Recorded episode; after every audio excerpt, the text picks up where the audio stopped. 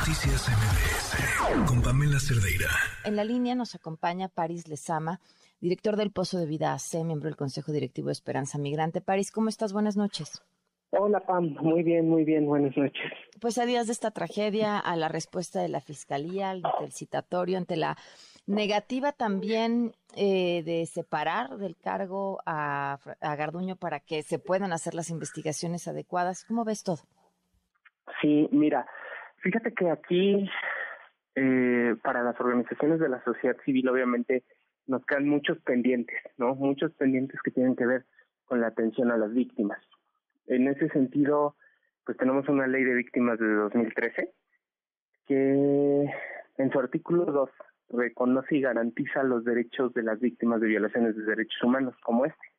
Y dice que se les tiene que dar asistencia, protección, atención, verdad, reparación integral y garantías de no repetición, ¿no? En ese sentido, aquí la cuestión de, de, quién fue responsable es parte del acceso a la verdad y parte de las garantías de la no repetición es que las personas que incumplieron con su trabajo, pues ya no estén ahí.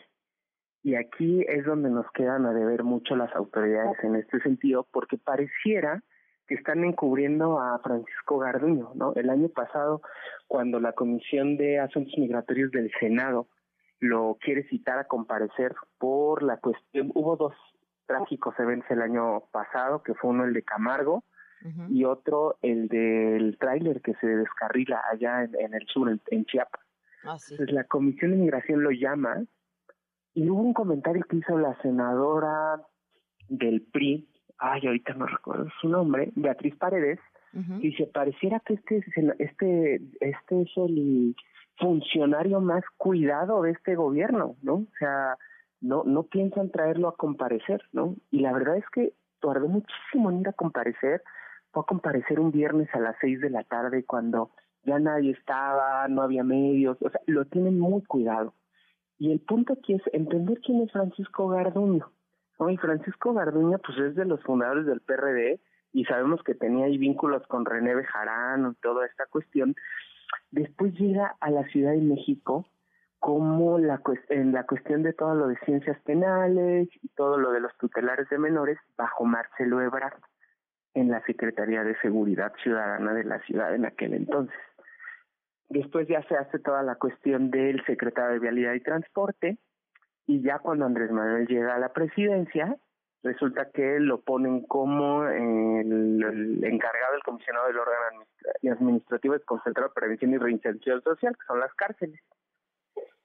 Después viene lo de Trump en 2019, cuando se hace la amenaza de los aranceles hacia México si no se hacía cargo del tema migratorio. Y entonces nombran a Garduño como comisionado nacional el 14 de junio de 2019. Y tres meses después, el 19 de septiembre de 2019, se crea la Comisión eh, Intersecretarial de Asuntos Migratorios, esta que encabeza Marcelo Ebrard. Entonces vuelven a poner a Marcelo Ebrard encima de Francisco Garduño. Entonces pareciera que sí está muy cobijado, al menos desde eh, la Cancillería y desde la figura de, Marcelo Ebrard, este Francisco Garduño. Entonces, en ese sentido, es un, es un funcionario difícil de tocar, ¿no? Entonces, pareciera que nos van a, nos, nos la van a volver a aplicar porque, pues, los, los cargos que se le están imputando de entrada son administrativos, ni siquiera son penales, ¿no? Se le imputan cargos que tienen que ver con el no ejercicio de su trabajo, ¿no?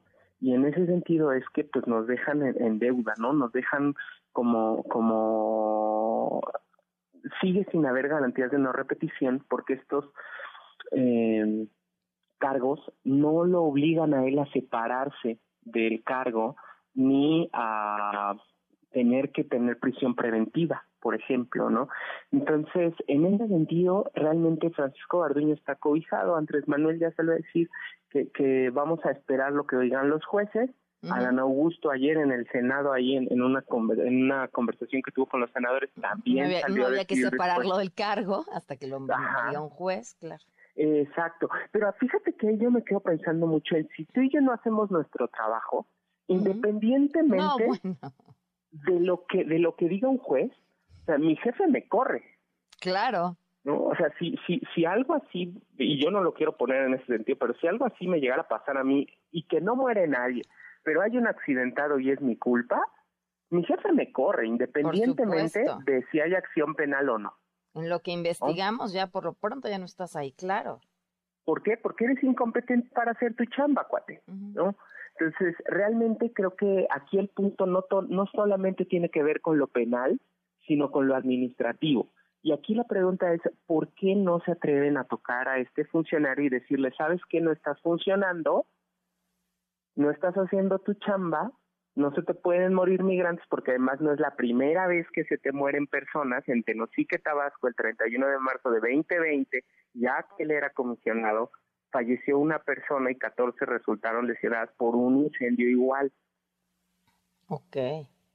Entonces, ya le pasó una vez el 31 de marzo de 2020 y luego ya te vuelve a pasar ahorita, pero ahora sí es más escándalo porque son 40. Entonces ya van dos veces y en serio se las van a pasar y no le van a pedir su renuncia independiente de lo que digan los jueces. Sí, son las dos veces con los antecedentes, con el terror, con ya les habíamos avisado, con no tenían por qué estar detenidos. O sea, es no, no, no, no, no solamente es el incidente, sino todo lo que llevó y todas las veces que pudo haberse evitado. Sí, justamente, ¿no? Y mira, Andrés Manuel sale a decir, vamos a esperar la, investigación, Adán Augusto dice, vamos a esperar la investigación. ¿Sabes quién no sale a decir nada? Marcelo Ebrard, que es el la cabeza de la Comisión Intersecretarial de Migración, ¿no? Y pareciera que él es el que está cobijando más a, a Francisco Garduño. ¿No? Entonces, en ese sentido, pues esperamos que los jueces actúen esto rápido, porque pues obviamente también sabemos que la Fiscalía puede alargar el proceso o, o los mismos jueces pueden alargarlo, total, no va a prisión preventiva, nos esperemos que acabe el sexenio y ya después decimos que no pasó nada. Pues, Paris, como siempre, te, te agradezco muchísimo la claridad que nos das en estos temas para entender lo que está pasando. De verdad, muchísimas gracias. No, gracias a ti, Pam. Hasta luego. Noticias MBS